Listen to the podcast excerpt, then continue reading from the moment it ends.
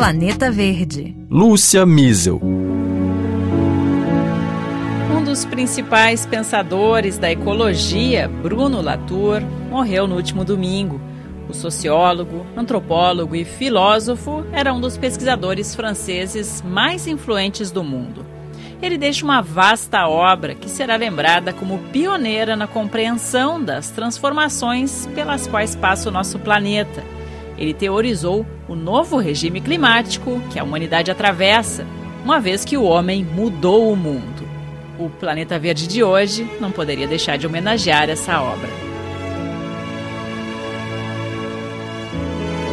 Eu proponho que a gente comece ouvindo o próprio Latour, explicando como é que a gente foi chegar nessa armadilha que nós mesmos criamos para a gente. Foi numa das entrevistas que ele concedeu à emissora France Culture em 2020. Vamos ouvir.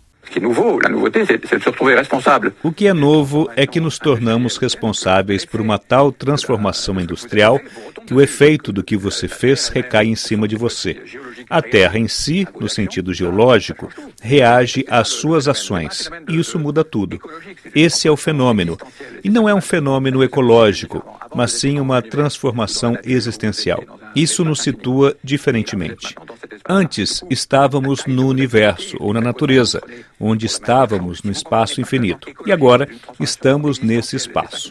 Então, a amplitude das suas atividades e as precauções que você toma para mantê-lo mudam. Se você não compreende que isso muda alguma coisa, é porque você está politicamente nos declarando guerra a nós, os terrestres.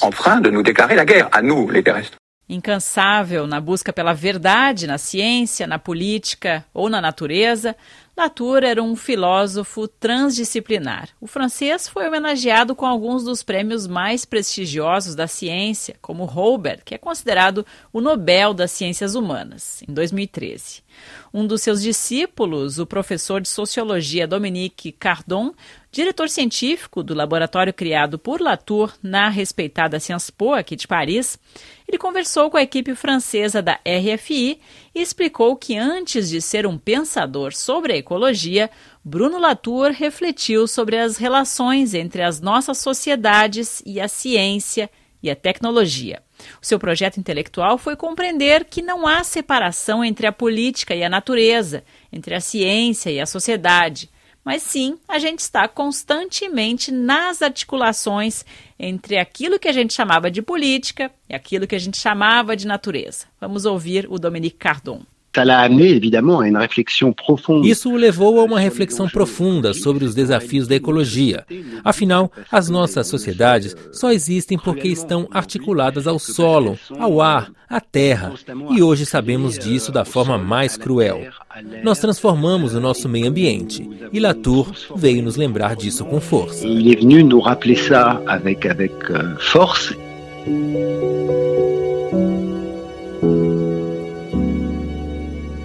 Filósofo francês também vai ficar conhecido pela irreverência e as conferências espetaculares.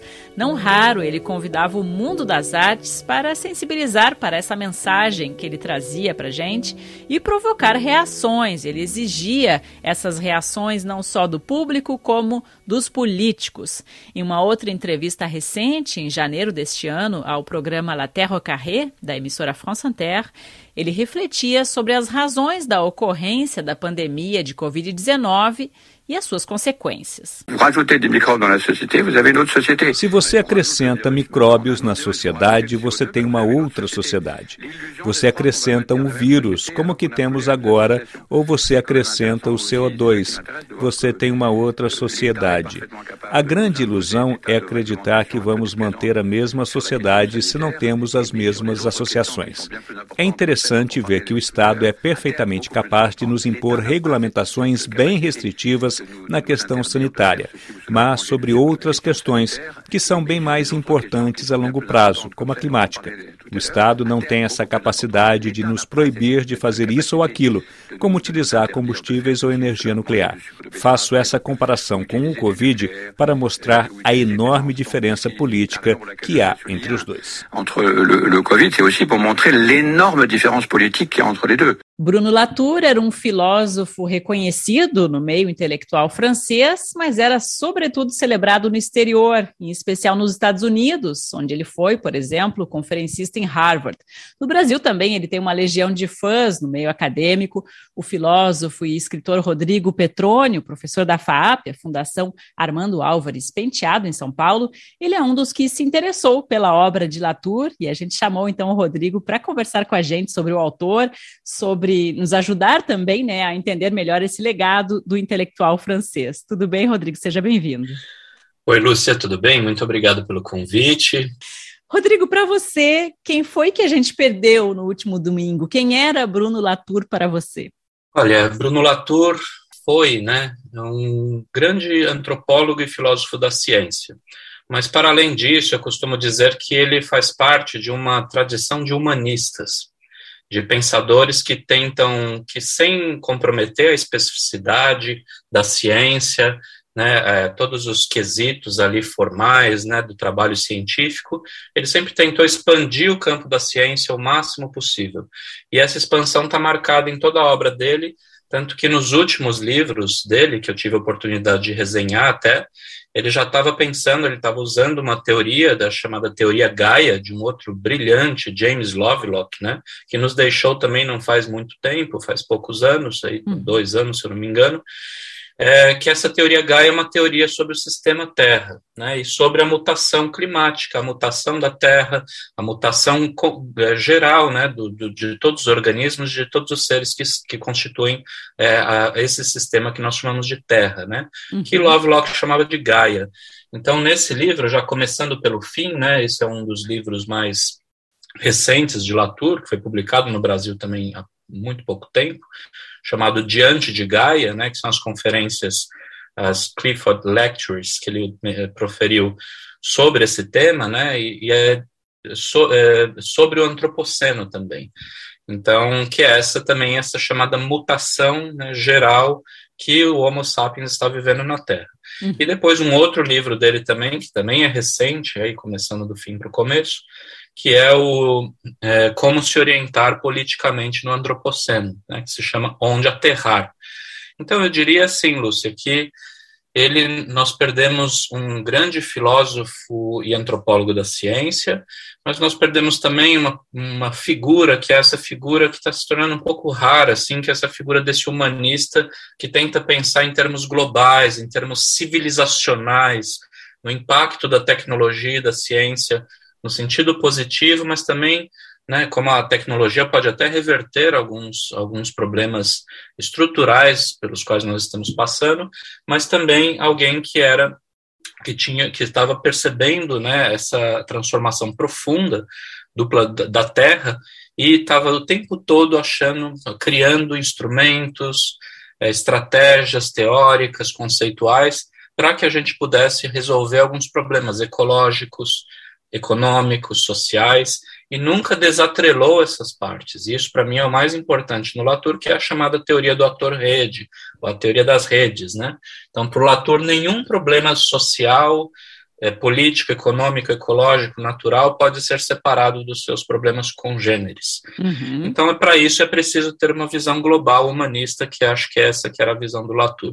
Exato, você mencionou né, esse aspecto multidisciplinar também, que acabou sendo a razão pela qual ele, ele, de certa forma, foi um pouco incompreendido aqui na França, que é sempre muito quadrada né, nessas classificações, e o fato de não poder classificá-lo né, como um especialista sobre só sobre antropologia, só como filósofo, de certa forma, atrapalhou que, que ele seja tão reconhecido aqui como ele foi no exterior.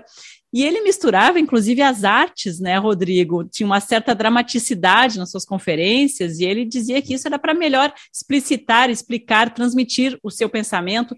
Na sua opinião, foi essa mistura das áreas científicas, né, humanísticas, como você pontuou, que fez ele compreender tão bem essas modificações que a gente está fazendo com o nosso planeta hoje?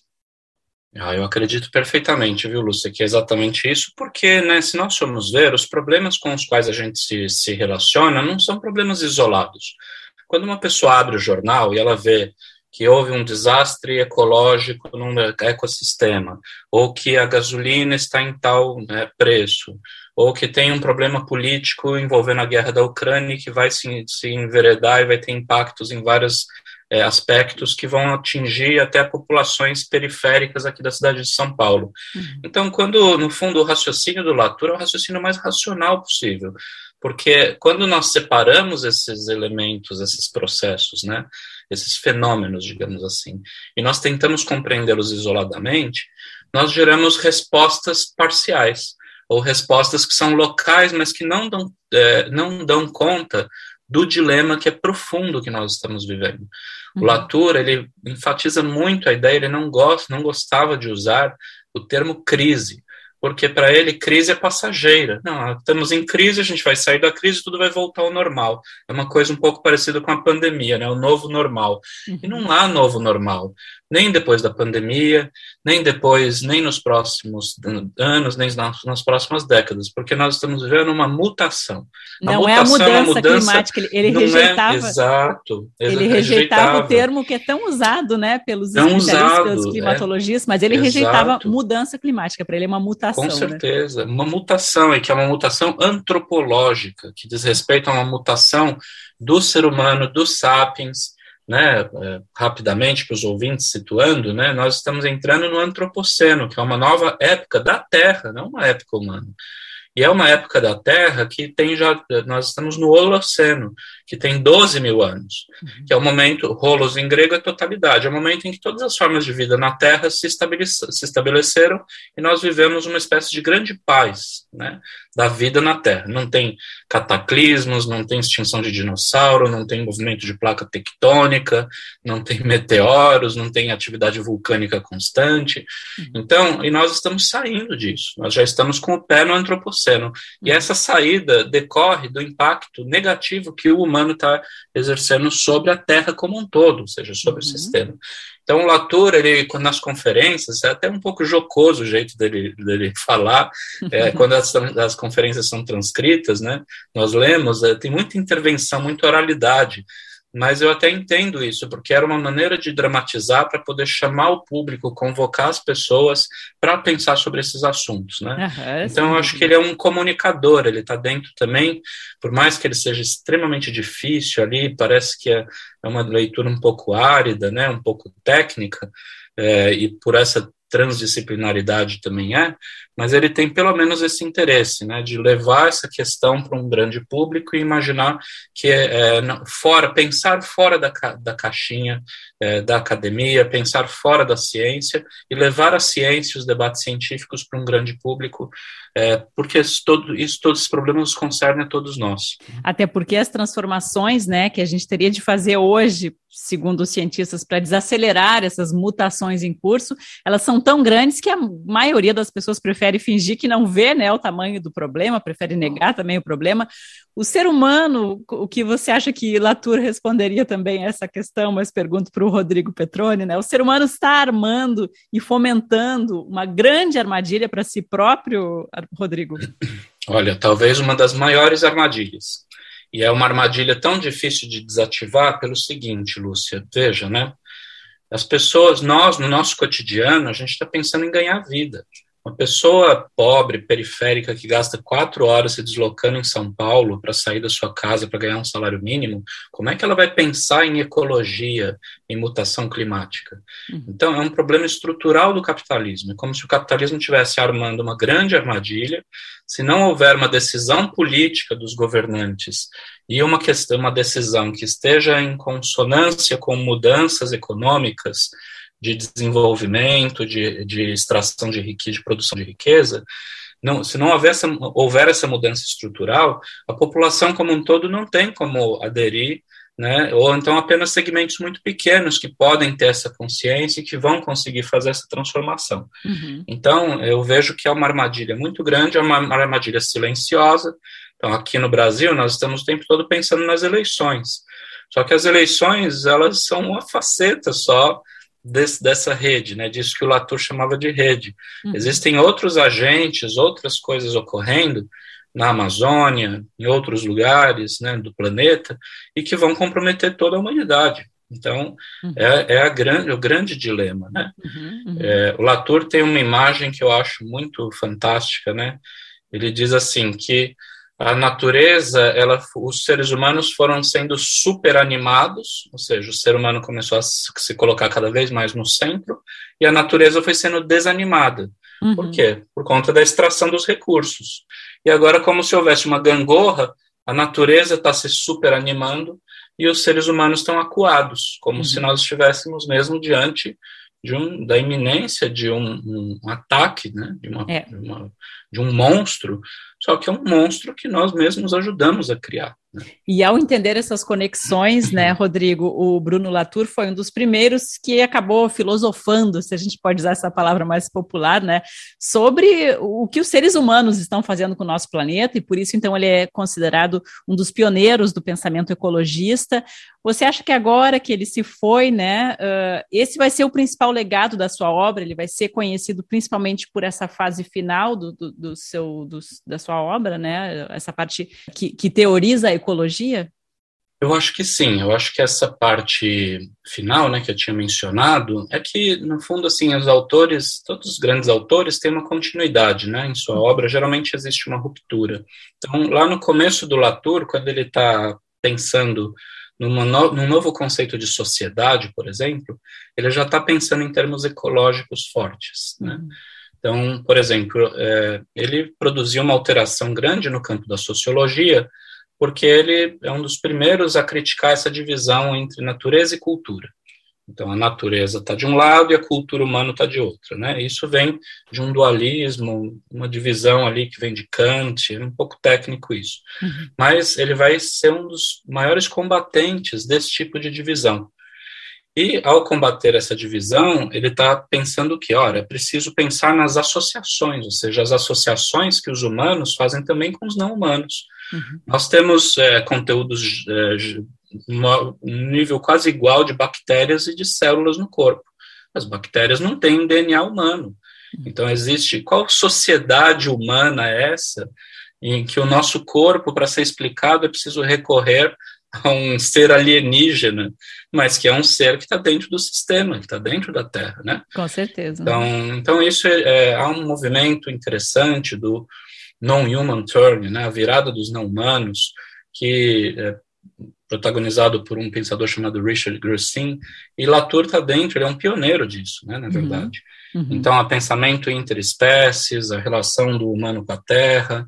Então, eu, eu vejo que isso já está lá no começo da obra dele, mas que ao longo do tempo ele foi acumulando e foi é, aprofundando cada vez mais essa reflexão, então, eu acho assim, ele vai ser lembrado pelas questões mais específicas de ciência que ele levanta, de antropologia da ciência, por alguns livros que são realmente hum, revolucionários, como Jamais Fomos Modernos, por exemplo, que é uhum.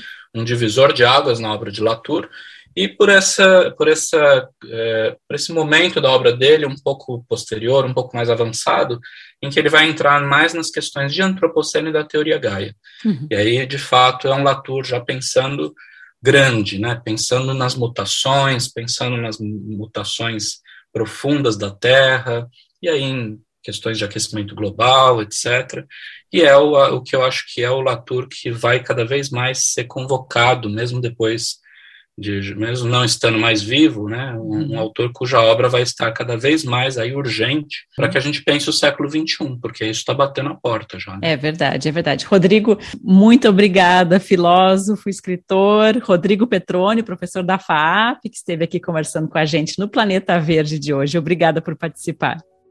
Eu que agradeço, Lúcia, agradeço aí o convite e parabéns pelo trabalho de vocês. Ah, eu que agradeço. Obrigada.